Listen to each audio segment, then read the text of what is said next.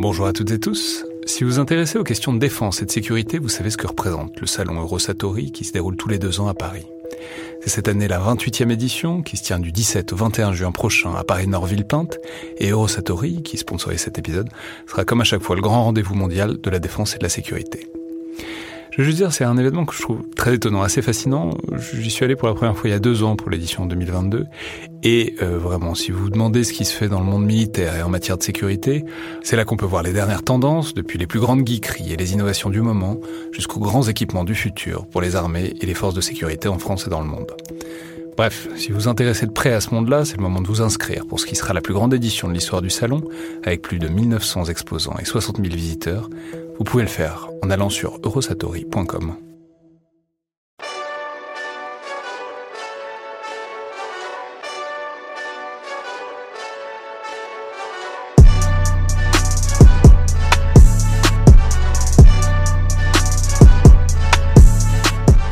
Bonjour à toutes et tous et bienvenue dans le Collimateur, le podcast de l'Institut de recherche stratégique de l'école militaire, l'IRSEM, consacré aux questions de défense et aux conflits armés. Je suis Alexandre Jublin et aujourd'hui, pour parler du Tchad, de son histoire et de l'histoire de la présence française dans la région, mais aussi euh, des perspectives pour le pays et pour cette présence à la lumière évidemment de la mort récente du président Idriss Déby, j'ai le plaisir de recevoir le chercheur et spécialiste de l'Afrique de l'Ouest, mais aussi euh, des opérations militaires françaises, notamment dans la région, Michael Shurkin. Donc bonjour et bienvenue dans le collimateur. Bonjour. Alors Michael, je, je précisais que vous êtes aujourd'hui expert, analyste pour une entreprise qui s'appelle 14 No Strategy, mais euh, vous étiez jusqu'à récemment analyste politique à la Rand Corporation, qui est, euh, comme son nom ne l'indique pas nécessairement pour ceux qui ne la, connaissent pas, le principal think tank américain spécialisé dans les questions de défense, même si euh, c'est aussi bien plus que ça, et la Rand a de grands liens et une grande importance historique d'une manière générale dans sa relation avec le gouvernement et avec l'appareil militaire américain. Et je suis donc ravi de vous recevoir pour parler euh, de l'histoire et des perspectives géopolitiques du Tchad, car, euh, comme on l'a, je pense, compris au moment du décès d'Idriss Déby, c'est un problème qui est compliqué à apprécier euh, depuis la France, qui a une grande présence euh, dans la région et qui s'appuie énormément sur le Tchad depuis des décennies, on va y revenir, mais euh, jusqu'à aujourd'hui, puisqu'on peut rappeler le, que le quartier général de l'opération Barkhane se situe à N'Djamena, qui est donc la capitale du Tchad. Donc c'est compliqué parce que il y a des intérêts français qui sont clairs dans la région, il y a une responsabilité peut-être aussi de la France dans la situation politique locale. Et donc je voulais, en, organisant cette émission, essayer d'éviter de tomber dans deux travers qui sont un peu opposés. C'est euh, d'un côté la vision purement stratégique, propre à l'appareil militaire français, qui peut parfois être amené à considérer la question sous l'angle bon, du point d'appui nécessaire euh, du Tchad pour Barkhane et pour les opérations militaires euh, qui visent à la stabilité dans la région et à passer peut-être un peu rapidement sur les problèmes intérieurs et politiques du Tchad qui sont très réels. Et de l'autre côté, je voulais aussi éviter de faire une émission qui dénonce tout en bloc les liens de la France avec les régimes successifs tchadiens euh, sur l'autel de la corruption et du soutien des dictatures, voire euh, de la dénonciation de la France-Afrique. Euh, c'est un point de vue qui évidemment est tout à fait légitime et pertinent, mais c'est peut-être un peu limité aussi si on s'intéresse de près, euh, et si on veut analyser finement les questions euh, militaires et stratégiques dans la région. En même temps, il faut signaler aussi que c'est vraiment en quelque sorte une passion française d'un point de vue militaire, le Tchad, ou en tout cas c'est un théâtre récurrent, puisque euh, l'armée française y est présente en continu euh, depuis 1986 au moins, puisque avant Barkhane, il y avait l'opération, alors il y a eu Serval, mais qui n'était pas vraiment au Tchad, mais avant Serval, il y avait l'opération Épervier, à partir de 1986 donc, même avant, il y avait l'opération Manta en 1983, et il y a même eu une intervention entre 1968 et 1972 avant, tant et si bien qu'il est en fait assez difficile de trouver une décennie du XXe siècle où la France n'a pas été présente au Tchad, euh, globalement depuis l'époque de la colonisation. Et euh, pour un problème qui est aussi lié à l'histoire française, je trouve très bien et très utile de décentrer un peu le regard, grâce à vous Michael, et à envisager la chose hors de France, vue de l'autre côté de l'Atlantique, même si on va voir que euh, les États-Unis, et notamment la CIA, ont en fait aussi été des acteurs euh, de cette histoire qui ont été importants. Alors, euh, pour commencer par le commencement, même si c'est pas vraiment le commencement, Michael, il faut peut-être rappeler que c'est évidemment une ancienne colonie française. Le Tchad était au sein de l'AEF, l'Afrique équatoriale française, et le Tchad accède donc à l'indépendance en 1960. Donc est-ce qu'on peut peut-être dire un mot, alors peut-être de la colonisation rapidement, mais surtout de cette arrivée à l'indépendance, et notamment de la manière dont elle se fait par rapport à la France? Est-ce que c'est contentieux ou est-ce que c'est plutôt pacifique? Et euh, dans quelle mesure est-ce qu'en 1960, il est prévu ou prévisible que la France reste euh, investie, disons, dans la région? Il y a certaines choses qu'il faut comprendre euh, quand il s'agit de la colonisation française au Tchad, c'est le fait que si on, remonte au début, la France n'avait aucune bonne raison pour être au Tchad euh, dès le début. C'est-à-dire que les raisons pour lesquelles on se trouvait là au Tchad, c'était une combinaison d'aventurisme, de, de, de, de enfin, on faisait de concurrence avec les Britanniques. Euh, il y avait des, officiers français qui aussi voulaient faire des, épopées à travers le désert, etc. Donc, il n'y avait pas de raisons économiques, il n'y avait pas... Les, raisons, la mentalité en, au tournant de siècle, il n'y avait pas de, de bonne justification. Et dès qu'on se trouvait sur place, à cause du fait qu'il n'y avait aucun intérêt, vrai intérêt économique, il n'y avait pas vraiment de, de l'investissement. Euh, L'administration française cherchait à économiser autant que possible. Donc, on ne faisait pas grand-chose. On pas vraiment fait des investissements dans l'infrastructure. On n'a presque rien fait. Et donc, en ce sens qu'on a décidé d'octroyer l'indépendance à, l'État, l'État en étant vraiment l'État colonial, l'administration coloniale. Donc, c'était de, donner les clés de l'administration aux Tchadiennes, enfin, certains Tchadiennes. Il y avait très peu parce que l'état l'administration était vraiment, c'était minimal. Et on n'a pas fait grand-chose pour préparer les gens à se gouverner, à administrer la population.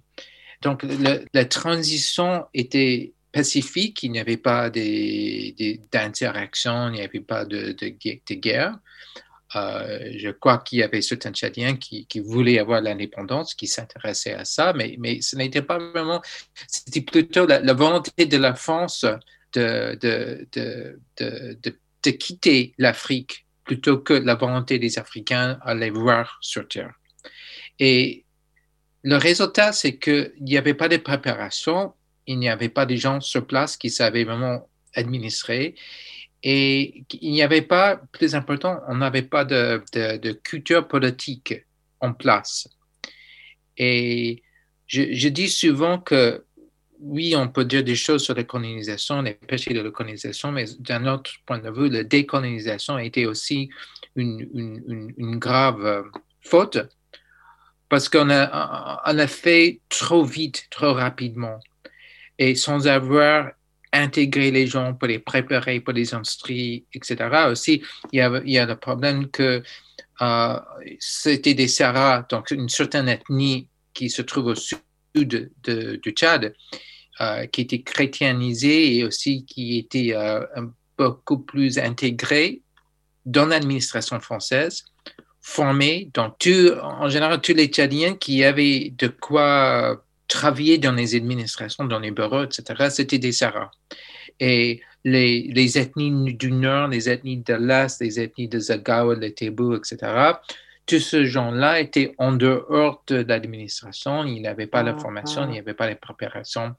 Et donc, on a, on a quitté le Tchad précipitamment et en, donnant, en donnant les clés à une certaine communauté, une certaine ethnie, à l'exclusion des autres, et le résultat, c'est qu'on a vraiment, on a, on a laissé une situation, on a créé une situation qui était destinée à s'imploser. Ouais, alors on peut dire que c'est évidemment ce qui, va s'ouvrir euh, juste après. Alors il y a un président, un premier président, qui est François Tombal-Baillet, euh, qui va d'ailleurs finir par être assassiné euh, une quinzaine d'années plus tard, mais d'une manière générale, on, peut dire qu'au cours de la décennie 1960, euh, il y a une évolution progressive vers un régime autoritaire et qui de plus en plus est aux mains de ces ethnies du Sud, assez insensible à la situation du Nord qui est plus musulman et qui est en situation difficile, ce qui va amener ben, des rébellions assez logiquement progressives à partir de 1965.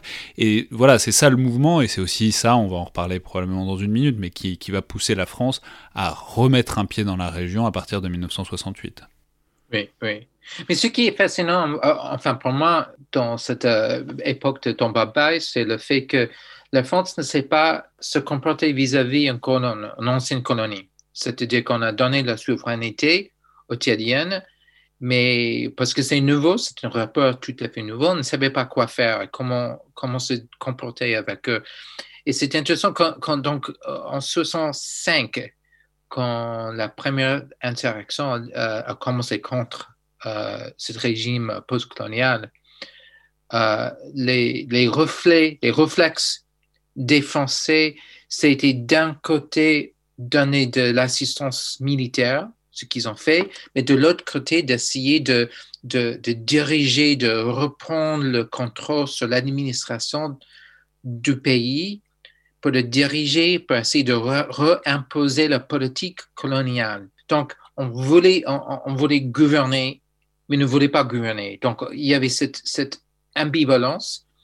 Et en fin de compte, après certaines années, aussi le fait que Tombaba ne voulait rien, il, ne voulait pas ça, donc il, résistait beaucoup aux tentatives des administrateurs français de, s'imposer encore une fois sur la politique. La France a, a pris les leçons de laisser aller du point de vue de la gestion interne de l'État du pays pour se limiter à l'assistance militaire. Et, euh, je, donc, je, regarde les années 60 comme un, moment tournant pour la France, parce que la France avait besoin d'apprendre comment se comporter, comment aider, mais ne pas trop aider, parce qu'il fallait se limiter, il fallait limiter ses propres euh, interventions, son, propre euh, le, profil. Mais donc, il y a après ce moment, il y avait toujours un certain paradoxe dans toutes les, euh, toutes les interventions françaises en Afrique. Ouais, tout à fait. Alors, on peut juste préciser, on va évidemment pas rester trop longtemps sur les années 60-70. Euh, je, je, peux signaler à ceux que ça intéresserait que Michel Goya, que les auditeurs connaissent bien, a écrit un ouvrage euh, sur l'intervention, euh, notamment 68-72, qui est disponible en ligne, où il voit, d'un point de vue tactique, un succès d'un modèle français de, de contre-insurrection, qui est tout à fait intéressant, même au-delà de la question tchadienne en soi, puisqu'il il réfléchit aux, aux tactiques de contre-insurrection à travers l'exemple tchadien. Alors ensuite, c'est évidemment un mouvement qui continue. Mais euh, je l'ai déjà dit euh, rapidement, donc le président est, Tombalbaye est, est, assassiné en 1975, et c'est euh, à la fin de la décennie 1970 que les choses se compliquent vraiment, puisque les rebelles, qui viennent essentiellement du nord, donc musulmans, prennent possession de N'Djamena, et c'est là que commencent vraiment quelques années de guerre civile qui sont très sanglantes, euh, jusqu'à ce que la situation se stabilise un peu, et malheureusement pour le pire, comme on va le voir. Donc, ce qui se passe, c'est qu'il y, a des communautés, il y a des, gens qui étaient à la périphérie de l'État colonial qui, qui maintenant euh, euh, essaient de, de, de, de prendre, de, tourner, de renverser l'ordre colonial qui a penché sur les, les gens du Sud pour mettre à côté les gens du Nord, les gens de l'Est, les musulmans.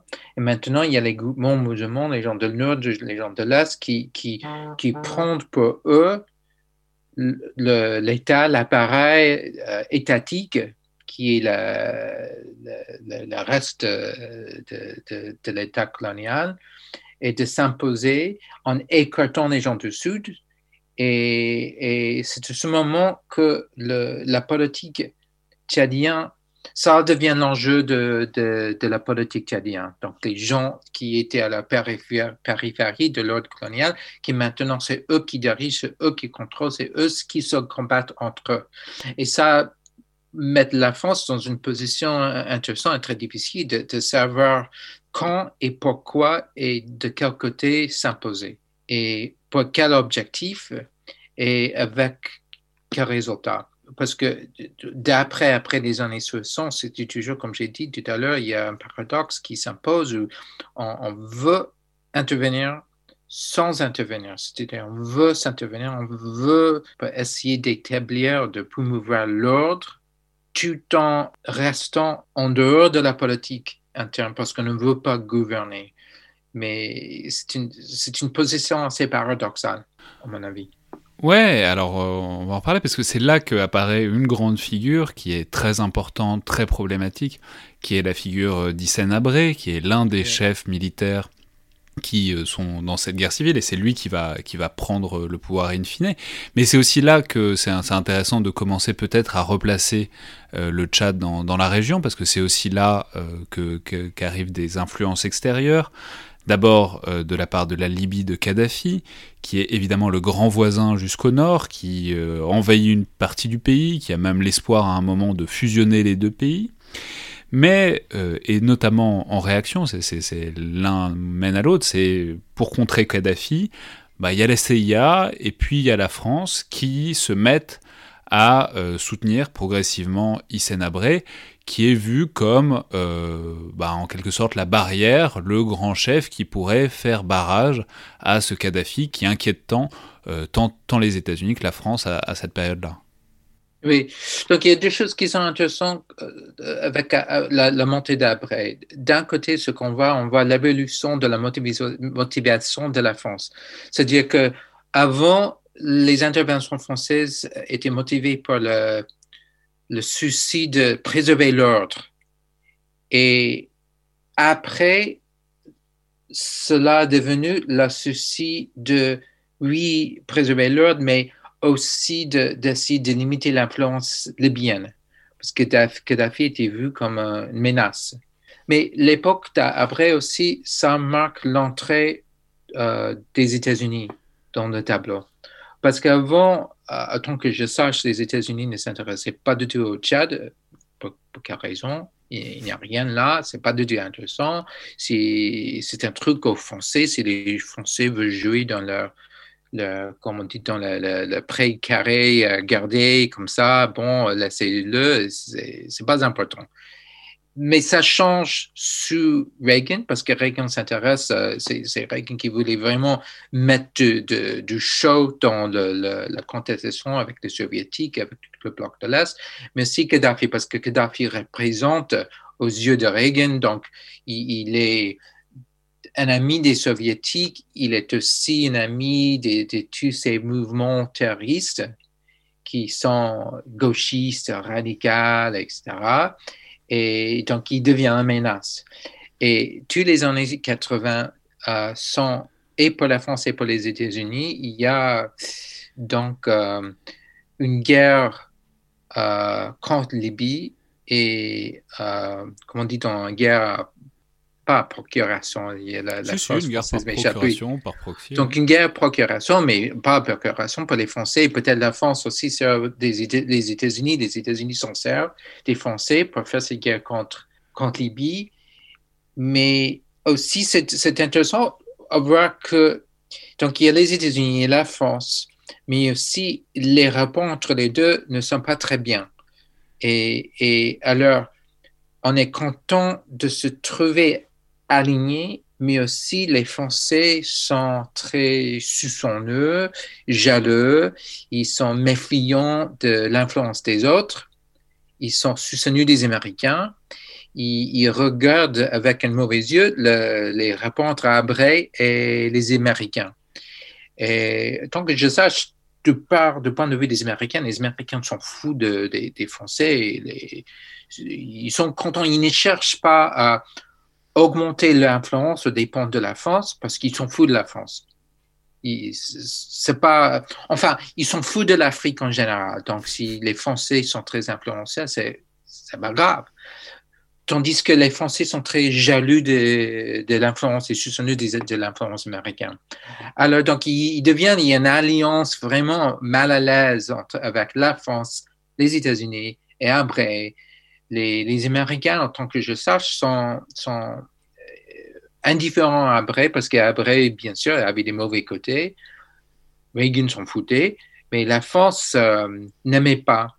Mais c'était une alliance de convenance parce qu'ils étaient tous les trois d'accord sur la guerre contre la Libye.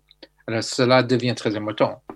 Ouais, mais alors il faut, dire un mot maintenant de, de Habré quand même, parce que c'est très gênant en fait, et, à bien des égards, on lit la relation entre la France et Déby à la lumière de, la relation entre la France et, et Abré auparavant. Euh, juste, je précise incidemment que euh, Hissène Abré est évidemment un très grand criminel de guerre. Il a été condamné pour crimes de guerre, crimes contre l'humanité. Il a été condamné à perpétuité. Il est encore en prison à l'heure actuelle. Notamment après sa chute, on a découvert d'énormes charniers euh, qui datent de l'époque de la guerre civile. Donc c'est pas anecdotique et euh, il faut peut-être euh, savoir préciser. Alors on a compris les raisons géopolitiques au sens du grand jeu en Afrique face à la Libye avec les États-Unis, mais il faut peut-être préciser comment il est soutenu par les États-Unis et aussi et surtout par la France pendant cette décennie 1980 parce que c'est une grande ombre qui plane notamment sur, euh, sur François Mitterrand, euh, le fait d'avoir misé et de s'être associé à ce point-là à un grand criminel de guerre comme Hissène Abré. Anecdotiquement, on peut rappeler que euh, est arrivé au pouvoir avec un personnage dont on parle souvent un peu, qui est, qui est le fameux mercenaire français Bob Denard, euh, qui était avec lui pendant la prise du pouvoir. Anecdotiquement, parce que même s'il avait des liens avec les services, c'est pas non plus tout à fait un soutien officiel de la France que ça veut dire nécessairement. Ouais. Mais ensuite, euh, on, voilà, la France, euh, mine de rien, s'investit au Tchad. C'est l'opération Manta à partir de 83, l'opération Épervier à partir de 1986. Donc présence militaire, livraison d'armes, formation aussi des officiers de, l'armée de, de. Donc, c'est, enfin, je veux dire, c'est pas que un jeu géopolitique, c'est aussi il y a, un, vrai investissement très concret qui se passe et qui bénéficie, alors vous nous direz peut-être dans quelle mesure, mais à Hissène Abré à la stabilité de son pouvoir. Oui, oui. Oui, donc euh, les, la France et les États-Unis soutenaient après, mais la France ne voulait pas. C'est-à-dire, ils voulaient parce que c'était nécessaire, c'est une question de pragmatisme. Mais il est clair aussi qu'il n'y avait pas de, de grande amour entre la France et après. Et aussi, on se souvenait toujours du fait qu'après était responsable de, de la, mise en, otage. Ils ont fait prisonnier euh, un officier français et après l'a fait exécuter aussi. Et, donc, il y avait un mauvais goût qui restait, un mauvais souvenir. Et aussi, on n'aimait pas le fait qu'Abré était assez proche de Reagan, à l'administration de Reagan.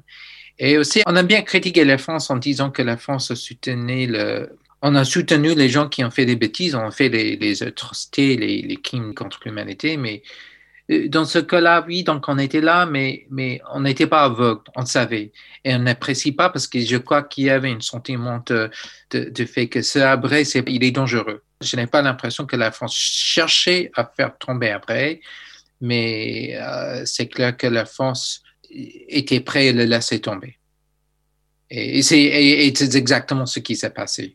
Oui, euh, donc, et il faut dire, euh, il faut dire, peut-être maintenant passer au prochain grand acteur, euh, qui est déjà ce président, ce futur président Idriss Déby, parce que il a un parcours qui est aussi très lié à la France, et il a une ascension sous la présidence d'Hissène Abré, mais qui est très liée avec la présence de l'élément militaire français.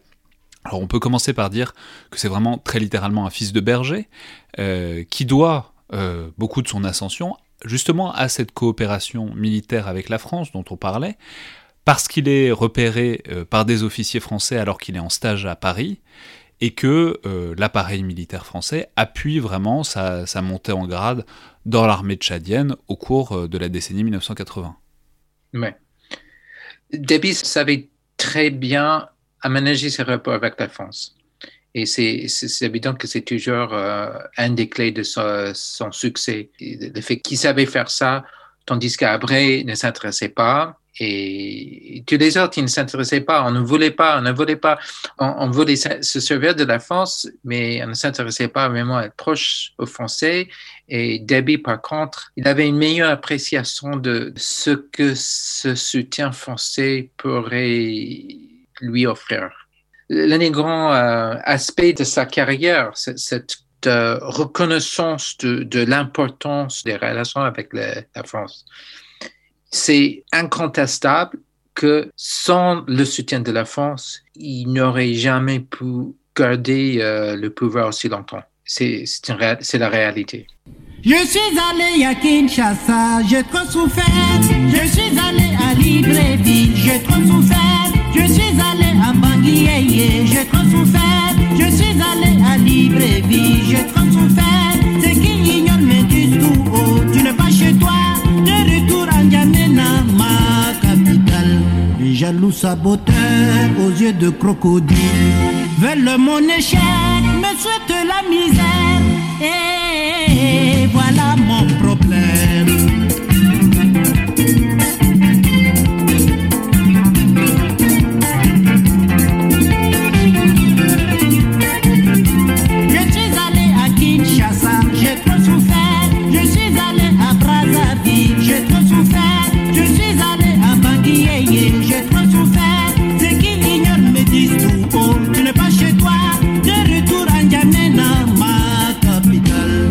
Jaloux saboteurs aux yeux de crocodile veulent mon échec, souhaitent ma misère. Et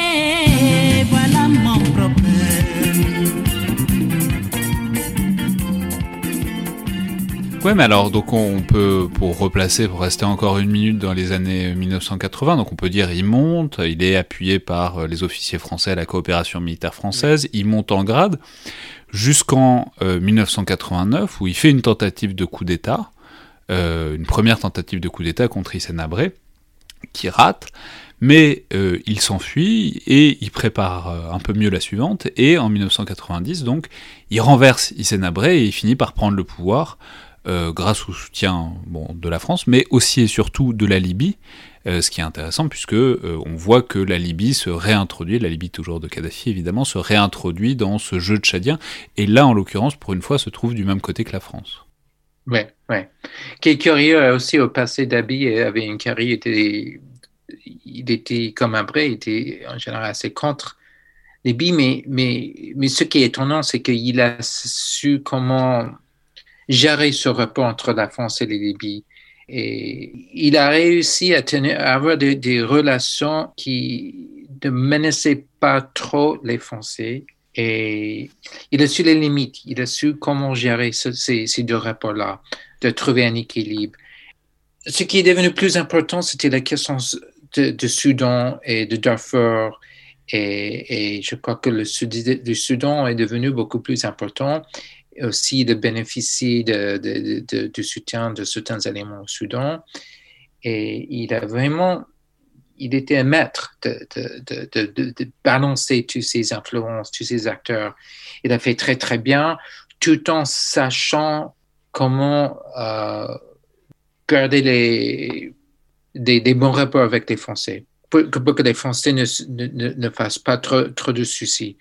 Mais j'imagine, ça c'est le côté que je ne connais pas très bien, mais j'imagine qu'il y a aussi des, les, des, des, évolutions domestiques dans la France. C'est-à-dire que les, avec la fin de, de la guerre froide, euh, et la France et les États-Unis sont devenus moins sensibles aux Libyens, moins paranoïa, moins euh, méfieux de Libye, parce que le, le lien Libye-Union soviétique ne voulait plus rien dire. Alors, Kadhafi est devenu moins, il n'était pas la menace qu'il était avant. Il était un autre genre de menace. Et... Ouais, et, et, donc, et, donc, tout ça permet à cette prise du pouvoir de débit, avec donc soutenu par tout un tas de puissances un peu différentes. Oui. Alors, il faut peut-être dire aussi un mot de de comment se met en place ce régime débit, euh, avec ses appuis extérieurs évidemment aussi. On, on peut rappeler qu'au tout début, il y avait un, un, un, espoir assez net de pluralisme, de démocratie, oui. et que, en même temps, euh, dès euh, le début milieu des années 90, il paraît assez rapidement clair que ça va pas forcément durer très longtemps. Donc voilà, comment est-ce que ça se passe? Et puis aussi, puisque c'est toujours un peu si on fait le procès de la France dans, ces affaires-là, c'est toujours autour du thème de soutenir des dictateurs, soutenir des dictatures et de ne pas soutenir la démocratie. Disons, au moment de ce tournant progressif de plus en plus autoritaire de débit au cours des années 90, quel est le rôle de la France? Par exemple, on a beaucoup dit que la France l'aurait aidé à truquer les, les, élections présidentielles en 1996. Est-ce qu'on sait ces choses-là? Et d'une manière générale, est-ce qu'on sait disons, quelle est la relation de débit au fur et à mesure qui, qui s'installe dans ce régime autoritaire sur le Tchad? Oui, donc dans toute l'Afrique, euh, dans les années 90, euh, on voit qu'il y avait d'abord un mouvement vers la démocratie, le pluralisme, mais après, euh, souvent, en général, les, les pouvoirs africains ont trouvé des façons à contrecarrer, à contrefaire la démocratie pour contourner les règles et les élections, etc., et pour réimposer le dictateur, quoi. Mais, mais la rôle de la France là-dedans, c'est difficile de discerner et l'un des grands problèmes quand il s'agit de la France et la France-Afrique et tout ça, c'est que tout est possible. C'est-à-dire que les, les, les, histoires de, conspiration qu'on entend sont plausibles, toujours plausibles. Donc, vrai ou non, c'est plausible. Et, ça, c'est un problème parce que c'est ça qui rend, il y a toujours, il y a souvent un élément de vérité là-dedans. Alors, est-ce possible? Est-ce que la France a vraiment aidé Déby à truquer les, les élections? Je ne sais pas, mais je sais que c'est possible il y a les, les, éléments qui indiquent que oui, effectivement, mais au moins, on n'a pas, c'est clair que la France n'a pas vraiment mis de la pression sur Dabi de ne pas truquer les, élections. S'il truquait les élections, s'il faisait quoi qu'il faisait, la France était content parce que c'était, point de vue de, de Paris, c'était euh, dans les intérêts de la France de laisser faire. Et d'un côté, parce que la France postcoloniale, sincèrement, ne voulait pas s'insérer dans la politique, parce que l'ingérence dans la politique domestique, c'est un truc colonial, elle ne voulait pas faire ça. Je crois que c'est sincère. Mais bien sûr, il y a toujours cette paradoxe. En étant là, on, a une influence sur la politique. Donc, on ne veut pas avoir l'influence sur la politique, mais on a l'influence politique. Et donc, dans cette situation, dans cette situation paradoxale, on, est capable de faire des choses, on est capable de ne pas faire des choses, et c'est difficile. Et, je crois que souvent, c'est le cas que la France, en se disant qu'on on ne, ne, fait pas l'ingérence, on s'aveugle, on ferme les yeux, on se convainc qu'on est neutre, on se convainc que quoi qu'il arrive, c'est pas notre faute, c'est pas notre responsabilité, en ignorant, en faisant semblant du fait qu'il y, a, effectivement un lien entre la présence de la France et ce qui se passe. Donc, il y a une probabilité, il y a une responsabilité, même si à l'époque, la France s'est convaincue qu'elle n'avait pas de responsabilité, parce qu'elle cherchait sincèrement à laisser faire parce qu'on euh, ne croyait pas que c'était la rôle de la France de se mêler dans les affaires domestiques. Et donc, dans ce sens-là, on a laissé faire. Et de, l'autre côté, on peut voir ça comme un soutien tacite, au moins tacite. Si ce n'est pas actif, c'était au moins un soutien tacite. Ouais, alors, euh, et ce soutien tacite, il va se poursuivre, puisque ensuite il y a la décennie 2000. Alors, dans la décennie 2000, il y a beaucoup de choses. Il y a euh, le conflit avec le Soudan voisin, dont vous avez déjà commencé à parler, mais qui est évidemment très important, parce qu'il y a, on en reparlera, mais c'est le problème du Tchad, c'est qu'il y a des conflits un peu partout autour, tout le temps. Mais euh, il y a la Libye, il y a avec le Soudan, notamment autour du Darfour, euh, et en gros, le problème, c'est que ben, le Tchad et le Soudan, chacun soutient les groupes rebelles euh, de l'autre pays, et donc c'est quelque chose qui va durer la décennie. Mais euh, simplement pour faire le tour un peu rapidement de cette décennie 2000, il y a aussi l'argent du pétrole qui arrive à partir de 2003. Et ça joue beaucoup, et euh, de manière pas totalement décorrélée, il y a aussi des coups d'État, en tout cas des tentatives de coups d'État, euh, notamment par euh, des proches de Déby, par des membres de sa famille éloignée, disons, des tentatives d'assassinat, etc. Donc c'est une décennie un peu chamboulé, euh, à la fois avec beaucoup d'argent du pétrole qui rentre et qui va bénéficier au clan Déby, en même temps avec euh, un conflit ouvert et plein de conflits internes. Donc, euh, en quelque sorte, comment est-ce que Déby va survivre à cette décennie 2000, puisque c'est aussi comme ça qu'on l'a présenté au moment de sa mort récente. C'est celui qui avait survécu à tout, quoi. C'est celui qui avait survécu euh, à, aux années 90, euh, enfin à Hissène Abré, puis aux années 90, puis aux années 2000. Voilà, comment est-ce qu'il réussit à à chaque fois naviguer dans ce paysage politique très compliqué, parce compliqué du Tchad. Parce qu'il a toujours, il a trouvé, toujours trouvé une excuse. Il a toujours trouvé un, moyen pour, pour, rappeler aux Français et aux Américains de son importance.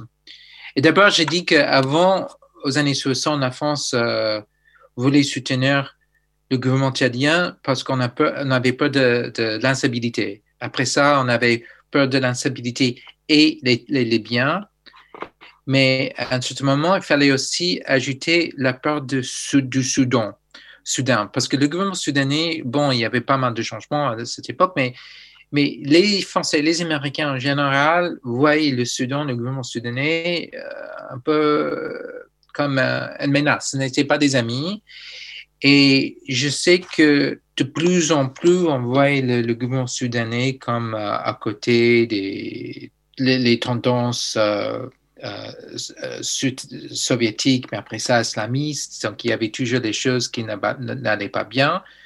Et pour les Français, je dis ça en tant que comme vous savez, j'ai pas mal de, rapports avec le gouvernement français et les officiers français et je suis fasciné par les, Français, les officiers français parce que je trouve que souvent ils ont des points de vue euh, euh, bon, pour moi, au premier abord, assez bizarre, mais en écoutant, je commence à comprendre. Mais c'est différent.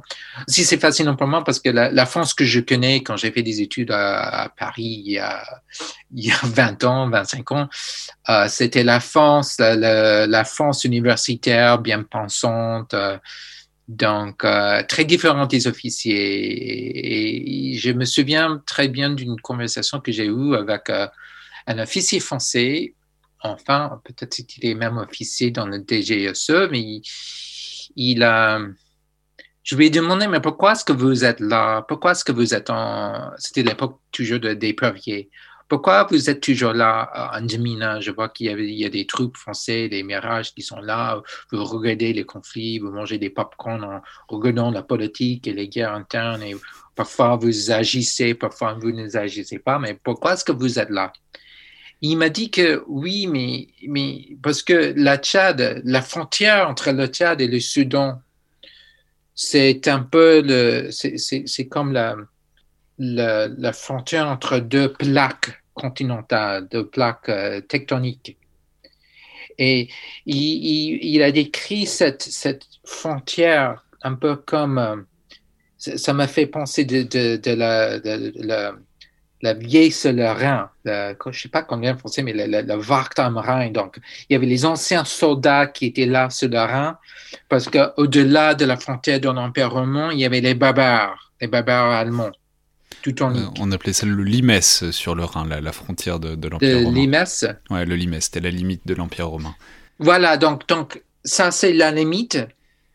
Et de l'autre côté de la limite, il y a un monde euh, musulman, arabe, euh, etc., qui était un autre monde. Et c'était la, la, barbarie plutôt. Bien que, bon, euh, la majorité des, gens de l'Afrique occidentale sont musulmans, mais ce n'était pas dans la tête, dans cette mentalité, c'est un islamisme différent, c'est une culture différente, c'est l'autre. Donc, c'est la frontière entre les deux. Et, donc, il y a la Libye, il y a ça, mais aussi il y a le Soudan. Et dans les années 90, je crois que cette opposition Tchad-Soudan est devenue de, plus en plus importante aux yeux des, des, Français, mais aussi pour les Américains.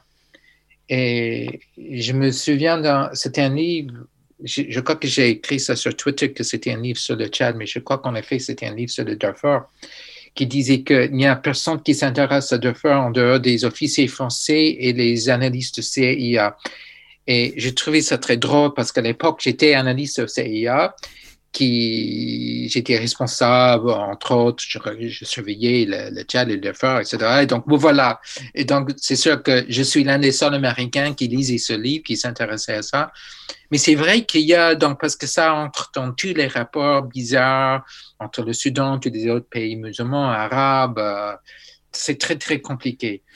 Alors, Déby, à cause du fait qu'il était en général opposé au gouvernement soudanais, qui, cette opposition, ce conflit, lui a aidé à, garder le soutien français et aussi à, attirer le soutien américain d'une façon analogue de la manière dans laquelle après et les gens qui sont venus avant après vis-à-vis de Libye. Et cela, c'est très important. Donc, cette guerre à, à proxinette entre les deux, entre le Soudan et le, Tchad, ça a devenu très, très important. Et dans les années 2000, après, dans les années 2000, avec le conflit de Darfur, on, et on voyait que le Tchad soutenait les, les, les rebelles darfuriens. Donc, son point de vue était, euh, c'était le bon côté. Et aussi, grâce au soutien des rapports entre le gouvernement soudanais et les mouvements terroristes. Donc, il y a cette association. Et donc, cela marque l'évolution du conflit et de la situation vers la guerre contre le terrorisme. Donc, avant, c'était, on n'avait pas l'instabilité. Deuxièmement, Libye. Troisièmement, Soudan, dans un certain sens. Mais cette opposition Tchad-Soudan tournait très facilement à la guerre contre le terrorisme et Debbie se trouvait très bien placé pour se, réinventer en tant que de faire le rebranding, rebranding, de, se convertir en tant que de fort allié contre le terrorisme. Ouais, en quelque sorte, le Tchad, à chaque fois, et à chaque fois, les gouvernants du Tchad euh, gagnent le soutien étranger et donc une certaine stabilité en se présentant contre, euh, comme un, un rempart contre un danger plus grand, euh, que ce soit la Libye, ça. le Soudan, euh, le terrorisme, l'instabilité d'une manière plus générale. À chaque fois, c'est c'est moi ou le chaos, ou c'est moi ou pire que moi, et donc à chaque fois, ça permet d'attirer soutien français et américain. Oui, ouais. tout à fait, tout à fait. Aussi, il faut ajouter que c'est ce moment maintenant, les Américains deviennent même de plus en plus intéressants. Ils restent très intéressants à cause de, de la guerre contre le terrorisme. Il y a aussi, il y a une, à mon avis, un heureux développement, c'est le fait que la France est beaucoup moins soutenue des Américains dans la région. Donc, Debbie n'a pas besoin d'avoir, il n'a pas besoin d'avoir peur de ça. Il peut être très bon ami avec les Américains sans euh, poser des problèmes pour les Français. Parce que maintenant, les Français sont heureux s'ils sont des bons amis avec les Américains, ça va. Qui n'était pas le cas avant.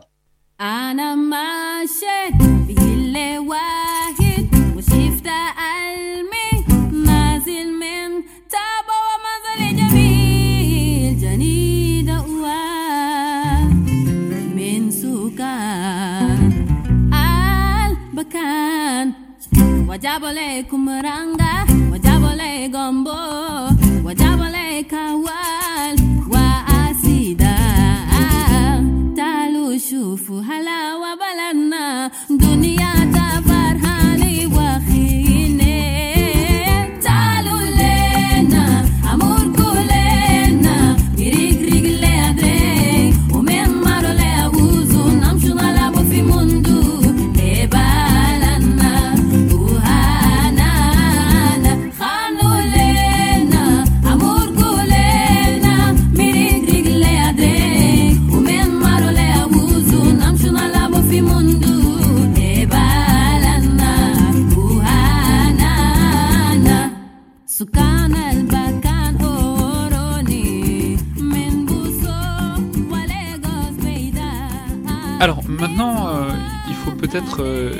Euh, à la fois, enfin, c'est-à-dire de, ma- de manière peut-être euh, plus précise dans ces dernières années, à la fois de l'importance euh, stratégique et même tactique du Tchad, et notamment, puisqu'on va se concentrer aussi beaucoup sur la France, de, des, bases qui sont au Tchad. On a souvent employé l'expression, vous avez parlé tout à l'heure des mirages qui sont là depuis bientôt 30 ans, plus de 30 ans maintenant, euh, à N'Djamena, mais on a souvent employé l'expression de porte-avions des sables pour parler euh, du Tchad et notamment de la base de N'Djamena, avec donc cette idée que, bah, en fait, quand on a une grande base aérienne là, on peut rayonner vraiment dans beaucoup d'endroits d'Afrique euh, assez facilement, assez, assez rapidement, et donc on, on mesure l'intérêt d'avoir un point, euh, un point de chute là, en quelque sorte. Et on peut directement prolonger ça en disant que, bah, en fait, Déby, euh, alors au-delà même du fait de laisser euh, les, avions français notamment se, se opérer à partir de là, Idriss Déby, dans la décennie 2010, s'est révélé comme un allié assez précieux, voire même très précieux.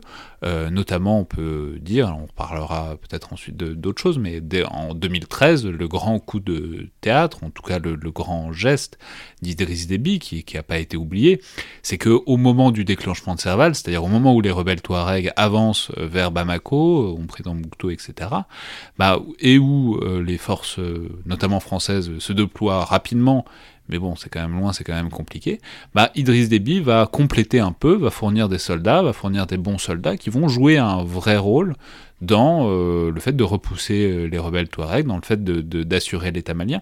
Enfin, je veux dire, au début de la décennie 2010, et notamment à partir de 2013, euh, Idriss Déby, euh, malgré tous ces problèmes intérieurs dont personne n'est dupe, bah, ça devient un peu l'allié modèle de la France, en tout cas dans la région. Mais donc, cela date donc, la guerre contre le terrorisme, ça date de 2001, 2002, 2003, et c'est à ce moment les Américains ont, déclenché toute la Trans-Sahel Counterterrorism Initiative. euh, donc, il y a plusieurs programmes américains pour, euh, de- aider les pays du Sahel à, améliorer leur, leur force, euh, leur, capacité de, faire la guerre contre le terrorisme. Et le Tchad faisait partie de cela. Il y avait des unités tchadiennes qui ont reçu pas mal d'entraînement, des Américaines. Euh, à l'époque, les Français aussi s'intéressaient toujours à ça. Pour Déby, c'était très utile et, aussi parce que tout cet entraînement contre-terroriste était aussi, c'est utile pour lui aussi pour faire la guerre contre les rebelles. Et c'est important. Les États-Unis, euh, d'un certain sens, a aidé à Déby à se faire des, des unités de prétoriens, on dit, pour- avec lesquelles il pouvait se protéger. Et il y avait, je crois qu'il y avait un moment... en Oui, parce que 2000, ça, ça, on l'a peut-être pas assez rappelé, mais je, je l'ai dit rapidement tout à l'heure, mais la décennie 2000, c'est vraiment... Bon, alors il y a eu les tentatives d'assassinat, mais il y a eu des vrais euh, groupes qui sont partis à l'étranger et qui ont essayé de lutter contre des billes euh, au Tchad, notamment, je, je résiste pas. Il est, à, à citer le nom d'un mouvement qui est, f- qui est fondé par des cousins d'Idriss Déby, qui, oui, mais alors il y en a un qui, est- qui me plaît particulièrement, ceux qui fuient au Soudan, qui fondent donc le socle pour le changement, l'unité nationale et la démocratie, ce qui fait le merveilleux acronyme SCUD, mais euh, qui, ce qui fait partie donc des mouvements euh, qui, qui luttent contre Déby soutenus par le Soudan, mais contre lesquels Déby doit aussi euh, lutter, et c'est là qu'on voit bien que bah, les, les, le- profiter de, des investissements et des aides américaines dans la lutte contre le terrorisme, ça peut permettre de faire d'une pierre deux coups euh, du point de vue de débit à cette époque-là. Ouais, ouais. Mais ce qui était fascinant, en- enfin, euh, quand j'étais analyste euh, dans le gouvernement américain, je, m'intéressais à, savoir si, c'était le, cas que la politique américaine était de, de soutenir Déby. Est-ce qu'on le soutenait ou non? On, voulait qu'il fasse la guerre contre les terroristes.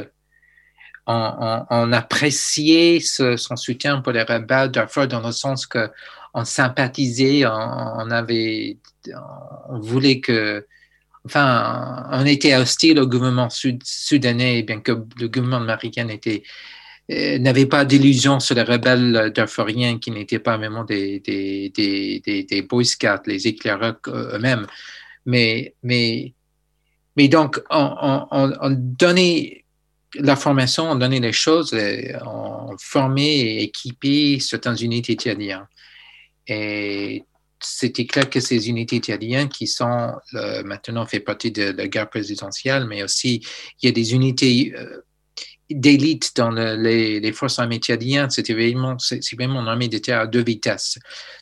Parce qu'il y a un côté qui est vraiment très, très, très, très bon, très bien formé. Et c'est eux qui sont le noyau de ça. Ce sont des gens qui sont, euh, entre autres, formés par les Américains.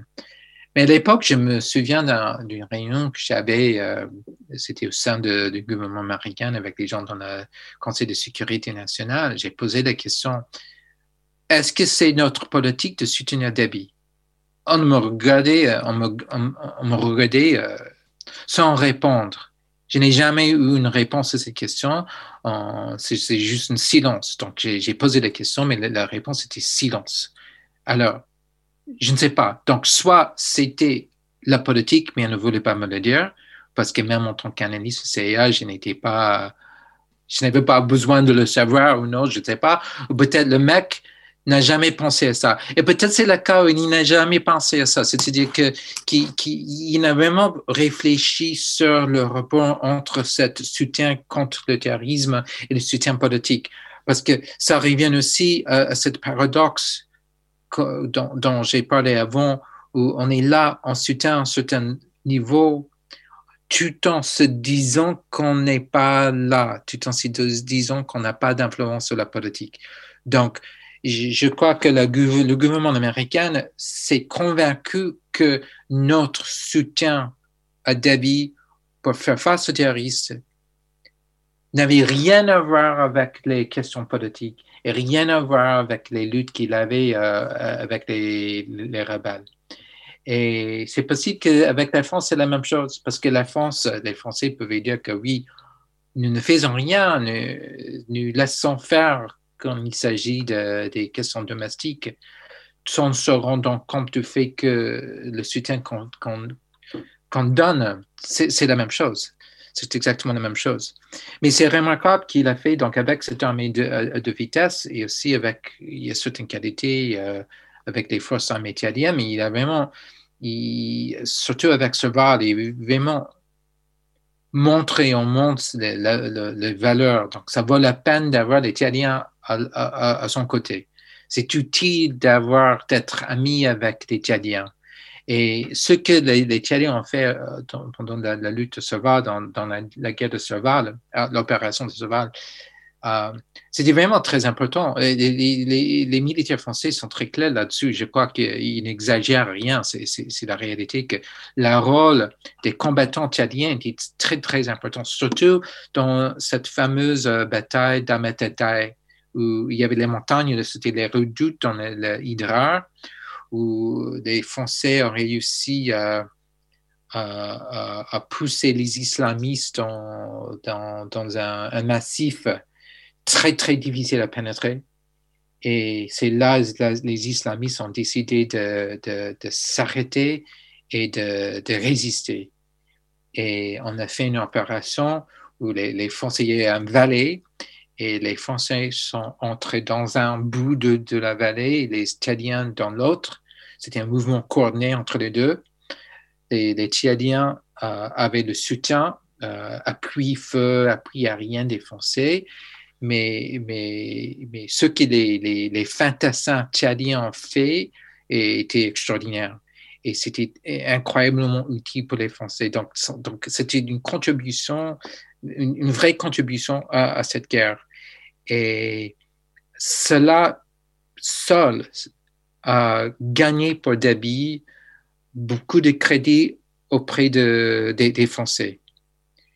Et après, les autres contributions que les Tchadiens ont fait en Tchad et en, dans la lutte contre Boko Haram, euh, en Nigeria, au Cameroun, dans le bassin du lac Tchad, c'est du lac Tchad, c'est super important. Oui, alors ça, on peut dire, c'est à partir notamment de 2017. C'est voilà, pendant que Boko Haram avance, euh, fait des prisonniers, fait des otages, et que c'est en même temps très médiatique, et que personne sait trop comment les arrêter, puisque les Français sont déjà pris euh, à Barkhane. Il n'y a pas vraiment d'acteur euh, qui est là, qui est capable d'arrêter cette rébellion, ce mouvement de Boko Haram, bah c'est débit, enfin, c'est le, les forces tchadiennes qui vont permettre d'arrêter en tout cas le mouvement, la progression de Boko Haram. C'est vraiment, euh, encore une fois, débit qui s'illustre du point de vue militaire, oui. alors que personne ne sait vraiment trop par quel bout le prendre et qu'il n'y a pas d'autre acteur vraiment qui est capable de combattre cet ennemi sur lequel tout le monde s'entend en plus. Boko Haram, enfin, ouais. je veux dire, a pas de, c'est pas, c'est pas, c'est pas un problème géopolitique. C'est tout, tout, le monde est d'accord que c'est terrible ce que fait Boko Haram, et c'est Déby qui les, qui les arrête, en tout cas qui les ralentit. Oui, oui. Et, et ce qu'on a vu dans les opérations euh, contre Boko Haram, c'est que euh, les forces armées nigériennes Nigérian, Nigérian, je sais pas. Nigérian, en français, Nigérian, Nigérian, je sais pas. Ouais, c'est, moi non plus, parfois, c'est compliqué, mais c'est. Enfin, de Nigeria, donc les anglophones, les, ils ont des forces armées beaucoup mieux équipées, beaucoup mieux, mieux équipées, avec des ressources beaucoup plus vastes que les armées tchadiennes. Mais cette armée de Nigeria a, a échoué, ne pouvait pas, ne pouvait pas faire grand-chose et, assez inapte quand il s'agit de lutter contre le Boko, Haram, alors les Tchadiens sont arrivés, ils sont, arrivés en Nigeria, ils, étaient là, et avec moins de ressources, ils ont mieux fait. Ils ont réussi à faire ce que les armées nigériennes ne pouvaient pas faire. Et c'était un moment de gloire, donc c'était un peu euh, honteux pour, les- pour le Nigeria, mais, mais pour les, les forces armées tchadiennes, pour Dabi, c'était c'était un bon moment. Encore une fois, il montre, il démontre le, le, le- le valeur des, des, des troupes tchadiens et leur utilité et, et l'utilité d'être amis avec Dabi parce qu'ils pouvaient faire ça. Ouais, mais alors c'est c'est intéressant parce que ça nous amène euh, aussi en contradiction, disons, à, à la crise qui est actuelle. C'est-à-dire, qu'est- qu'est-ce qui nous amène à cette question? C'est la mort d'Idriss Déby. D'où vient la mort d'Idriss Déby? D'une rébellion qui gagne du terrain et où il a été tué euh, au sein d'un combat, même si c'est pas forcément très clair euh, encore les conditions de sa mort. Mais donc, il faut parler de cette rébellion, cette rébellion donc du FACT, qui est donc le Front pour l'alternance et la concorde au Tchad. Mais pourquoi? Parce que ça oblige aussi à reposer la question de la Libye, qu'on avait un peu oublié depuis, euh, depuis euh, Hissène etc. Mais évidemment que euh, le Tchad subit largement euh, les conséquences de la crise en Libye depuis 2011, mais encore plus depuis 2013-2014. C'est l'époque où ça se calme un peu au Soudan. Il y a des tentatives de médiation, notamment de la part d'Idriss Déby avec le Soudan. Mais euh, au contraire, la crise en Libye empire depuis 2013-2014, depuis l'avancée du maréchal Haftar. On va pas revenir dessus, on en a déjà longuement parlé il y a quelques mois avec Jalel Archaoui. Et donc on peut dire qu'à partir de 2015, beaucoup de Tchadiens vont s'engager dans ce conflit, vont s'engager comme mercenaires en Libye, pour un camp ou pour l'autre, ou pour les deux d'ailleurs, c'est vraiment des mercenaires en l'occurrence. Et euh, c'est ces mercenaires qui vont former le FACT, dont euh, la rébellion va donner lieu euh, à la mort de Déby. Donc c'est intéressant parce que d'un côté, Déby semble l'armée, l'allié modèle dans la région, et pourtant il se trouve que bah, là, depuis quelques mois, il est tenu en échec, et même jusqu'à la mort du président Déby lui-même, euh, par une rébellion qui vient de Libye euh, depuis quelques mois. Du point de vue strictement militaire, ce- c'est pas tr- très étonnant vu plusieurs choses. Il y a d'abord il y a la taille, la superficie du Tchad qui est énorme, énorme, énorme. Il y a aussi l'infime capacité tchadienne de se déplacer. Ils ont des capacités tactiques incroyables, mais, mais pour se déplacer sur cette vaste territoire, il faut des, des moyens de transport, logistique, euh, etc., que les Tchadiens n'ont pas vraiment. Il y a aussi le fait que les, forces armées tchadiennes sont un peu dispersées. Donc, il y, a, il y en a, il y a quoi, 2000 en ce moment en Mali. Et il y en a beaucoup qui sont au Mali. Il y a, ils sont un peu, ils ne sont pas concentrés. Et donc, c'est une question de dispersion vis-à-vis de concentration mais aussi de tout ce que j'ai appris sur la guerre de, guerre sahélienne. Donc, euh, il y a un super bon manuel de, doctrine, un manuel, une étude sur la guerre sahélienne que, l'armée de terre française a fait il y a 2000, euh, il y a 10 ans, 15, 15 ans, et qui parlait du fait qu'il y a ce style de guerre offensive de razzia. Donc, euh, avant, c'était avec les dromadaires. Maintenant, ça se fait avec les Toyota ou les trucs blindés. Euh, et c'est très vite, on roule vite. Et à cause du fait qu'on roule vite, et euh, on peut, euh, on a une capacité offensive très grande. Oui, c'est que dans un désert, c'est plus facile d'attaquer, c'est plus facile d'attaquer que de défendre un désert et un territoire très étendu. Donc, oui. euh, donc c'est ce genre de force un peu mobile peut attaquer et c'est beaucoup plus difficile pour l'armée tchadienne de garder l'intégrité de son territoire, quoi. Oui, oui, tout à fait. Parce qu'il faut du temps et il faut des, moyens pour, pour, réagir, pour réagir, concentrer les forces, pour contrer euh, cette, cette, tentative, cette razzia, cette, cette, cette, volante qui vient très, très vite. Alors, c'est difficile à faire. Avec les, les, les, capacités de reconnaissance et les capacités aériennes, ça devient un peu plus facile. Donc, c'est une question de... Je me demande, je ne sais pas est-ce que les Français, j'imagine que la France savait exactement où se trouvent ces, ces, mais même ceci dit, les ressources de la France sont assez limitées vu le superficie de tout le Sahel. Mais j'imagine que la France savait, mais on ne sait jamais euh, jusqu'à quel niveau les Français partagent les informations avec les, les Tchadiens. Et aussi, on ne sait pas si les Tchadiens avaient la capacité de, de, réagir. Donc, même s'ils savaient exactement se trouvaient les colonnes, les, attaquants, est-ce qu'ils avaient la capacité, vu leur capacité logistique de transport, etc., de réagir d'une façon euh, suffisante? Alors, pour cela, cela ne m'étonne pas tellement, parce que je sais que c'est simplement, c'est- difficile à réagir dans ce sens. Et on dit, euh, on a même dit dans ce manuel qui a fait de terre française que, que c'est pour ça qu'il il vaut mieux faire la guerre offensive que le faire défensivement. Il ne faut pas avoir des positions statiques, etc. Et C'est simplement dans la nature de ça. Et les, les mouvements de troupes sont si rapides comme ça que, encore une fois, il faut du temps, il faut des moyens de transport pour réagir. Ouais, mais alors du coup, ça, ça pose la question aussi euh, de, de l'avenir, c'est-à-dire euh, qu'est-ce qu'on pense qui va pouvoir euh, se passer maintenant après la mort de Déby? Alors on a vu, c'est-à-dire, Oui. on voit bien l'importance de l'armée dans l'appareil militaire, enfin dans l'appareil, dans le pays tchadien, au fait que c'est l'armée qui a tout de suite pris le pouvoir, le contrôle de la transition, avec euh, la bénédiction euh, apparemment euh, de, la France d'ailleurs. Mais bon, la question c'est qu'est- qu'est-ce qui se passe? Est-ce que le fact c'est vraiment une menace? Est-ce que ça n'est pas vraiment une menace? Mais après tout, toutes les frontières sont plus ou moins instables. On l'a toujours dit, enfin on l'a dit depuis tout à l'heure. Il y a la Libye au nord, mais il y a aussi le Soudan à l'est où le conflit peut toujours se réchauffer euh, si, si le- le- les circonstances y prêtent. Il y a toujours Boko Haram à l'ouest aussi, qui n'est pas du tout terminé. Donc on pourrait aussi imaginer une, euh, une coalescence de facteurs, euh, tout, tout ce qui vient au même moment, Ouais, et ouais. une situation extrêmement... Même si le fact n'est pas forcément capable de faire tomber l'armée tchadienne, on pourrait Mais il y imaginer un autre fact. Il y, a- il y aura un nouveau. Il y aura un nouveau fact. Et, parce qu'il y en a toujours. Donc, si ce n'est pas le fact, il y en a un autre.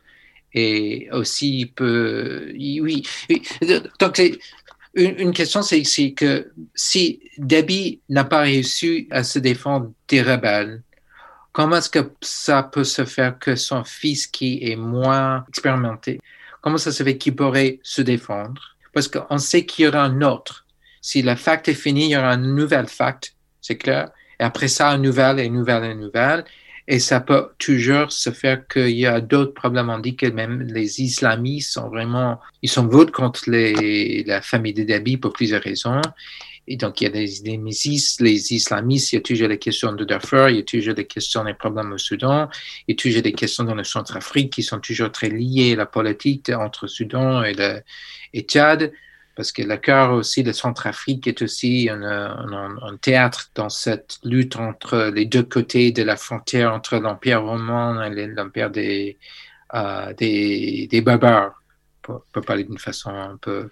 Oui, mais alors ça, on, on peut Euh, dire, c'est vrai qu'on n'a même pas eu le temps de parler de la Centrafrique, mais la Centrafrique est aussi oui, le oui, voisin. Il faut vraiment prendre une carte pour bien voir à quel point dans cette région il y a des conflits partout et que donc ça peut évidemment s'enchaîner assez rapidement si euh, il y a- Voilà. il y, a un acteur aussi central que le Tchad qui est déstabilisé. Oui. Alors, la grande question, c'est comment sortir de cette, cette cycle de, de conflit, cycle de rébellion, ce cycle qui a l'air d'être permanente. Parce que ça a l'air, on a l'impression que ça tourne toujours d'une façon permanente.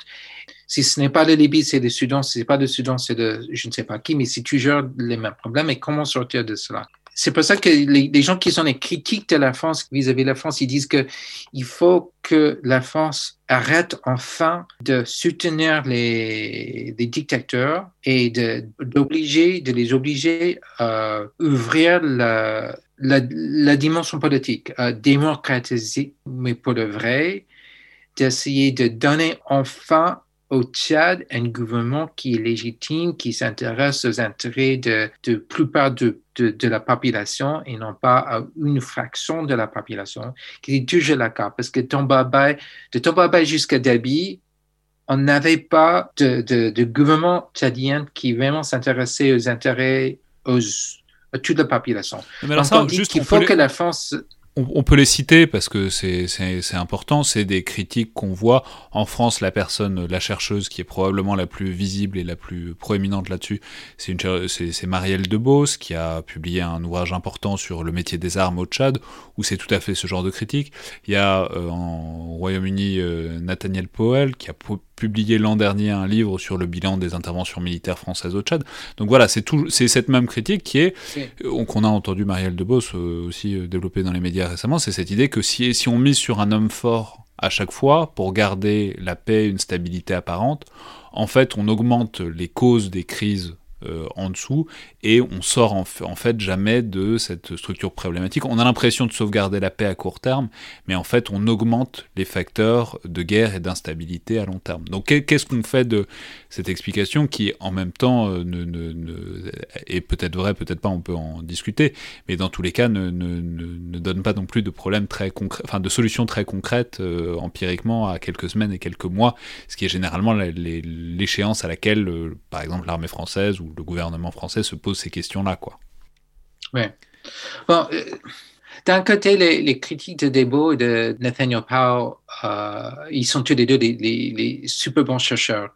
Et euh, à mon avis, il faut absolument les lire. Mais bon, d'un côté, le, le critique, ils ont raison, ils ont tout à fait raison. Mais la question pour ceux qui s'intéressent à la, politique, les questions à- alors pour l'avenir. Donc, c'est vrai, au passé, on a fait des choses qui ont ajouté un problème. Et, donc, leur, le lecteur de l'histoire, de l'histoire des interventions françaises au Tchad, c'est correct, le lecteur. Ils ont raison, ils ont raison. Mais, le problème, c'est de savoir, mais qu'est-ce qu'il faut faire maintenant? Et c'est- là, il n'y a pas de bonne réponse.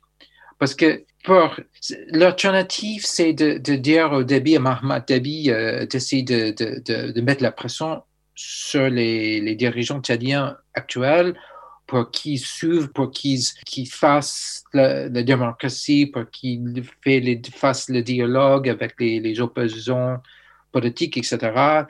Et c'est pas du tout clair comment faire ça. C'est pas du tout clair comment ils vont réussir, même s'ils étaient sincères. Et c'est pas du tout clair aussi comment est-ce qu'une vraie transition démocratique pourrait amener à quelque chose qui serait mieux, plus satisfaisant et qui n'amènerait pas euh, au chaos. Parce que quand Debbie dit c'est moi le chaos, il a raison. Mais Debbie aussi, moi, donc c'est- c'est- c'est- c'est-à-dire que j'ai l'impression l'impression qu'on est, on est dans une situation qui n'a pas de sortie. Et une solution simplement, de, c'est de se laver dans la main, des mains de toute la région de partir. Mais même ceci dit, donc je ne sais pas si les résultats seraient graves ou non, parce que peut-être ça va aller pour le mieux, ou peut-être ça va aller pour le pire, mais j'ai l'impression que ça va aller mal. Mais aussi, je sais que sans la France, les autres vont intervenir aussi. C'est-à-dire que c'est pas le cas où le Tchad serait tout seul et dans cette isolation merveilleuse, ils pourraient apprendre à s'arranger entre eux et vivre entre eux et de se gouverner tranquillement parce qu'il y aurait toujours des gens extérieurs de l'extérieur qui vont, qui vont mêler dans les affaires. Et c'est pas une excuse pour, sortir, parce que je sais qu'il y a des bonnes raisons pour vouloir que, que la France s'en aille, mais ceci dit, c'est difficile à voir comment cet avenir va être un meilleur avenir. Ça va être un avenir sans les Français, alors les Français pourraient se réjouir de n'être plus responsables, de n'être plus en être coupables de ce qui se passe.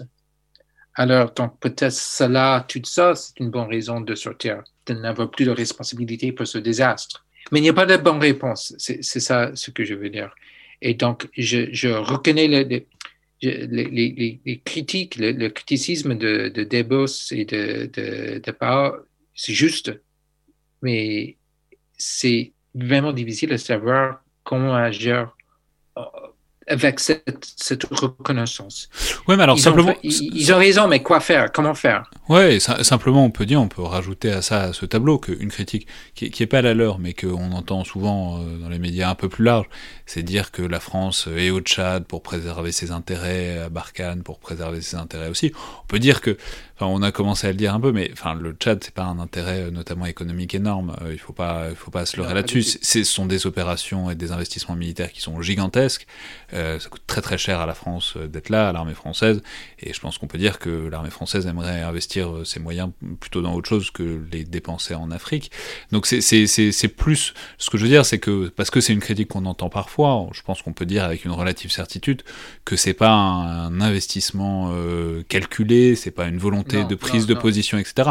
Éventuellement euh, préserver un peu des intérêts stratégiques anciens, mais surtout c'est vraiment une problématique de désengagement euh, tout à fait typique de bah, on est au Tchad et on ne sait pas comment partir, comment en partir, de la même manière qu'on est en train de le retrouver plus à l'ouest euh, depuis quelques années, de on est dans Barkhane et on sait toujours pas vraiment comment en partir parce que c'est facile d'aller euh, de, lancer des opérations, c'est pas facile de les arrêter euh, dans des pays qui sont déstabilisés.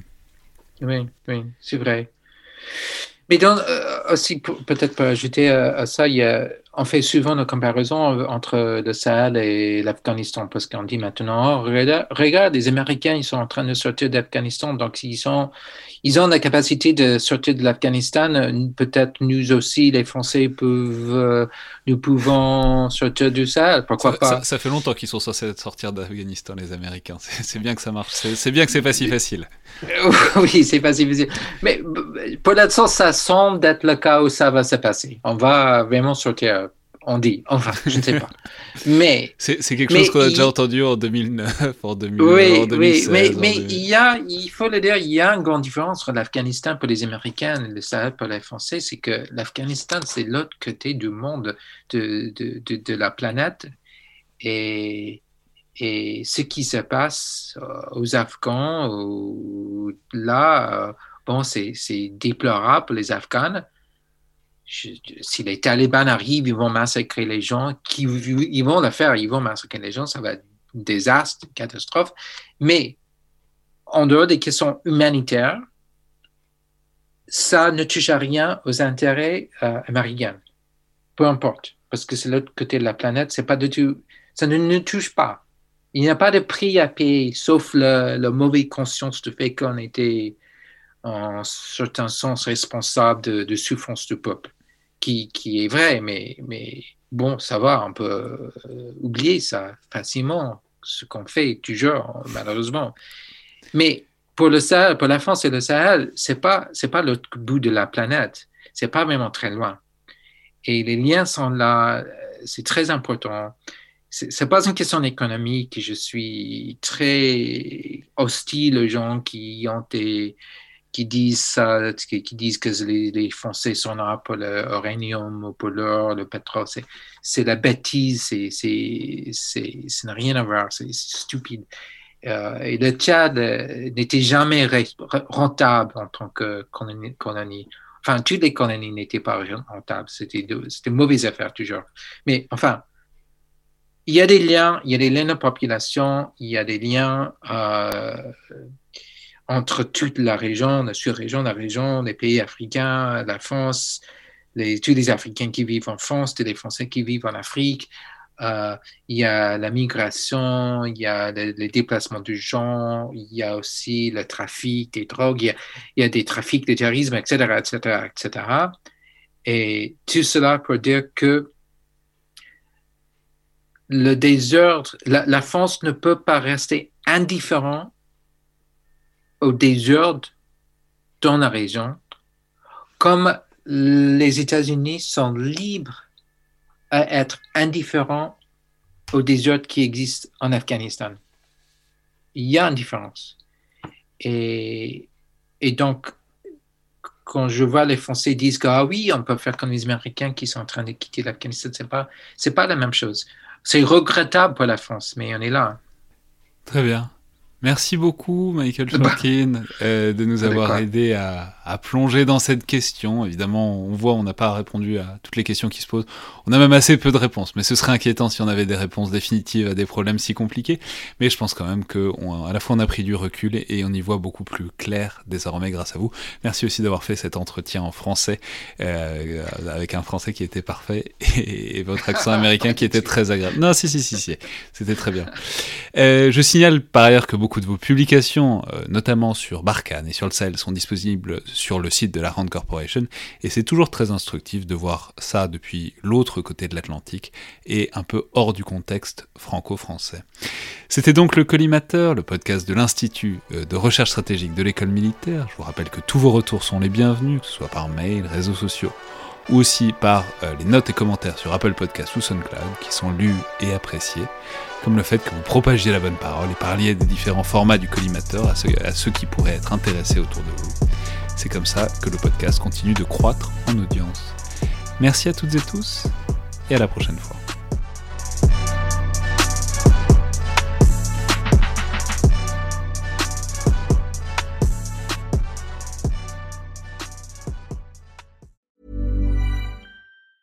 Planning for your next trip? Elevate your travel style with Quince. Quince has all the jet setting essentials you'll want for your next getaway, like European linen, premium luggage options, buttery soft Italian leather bags, and so much more.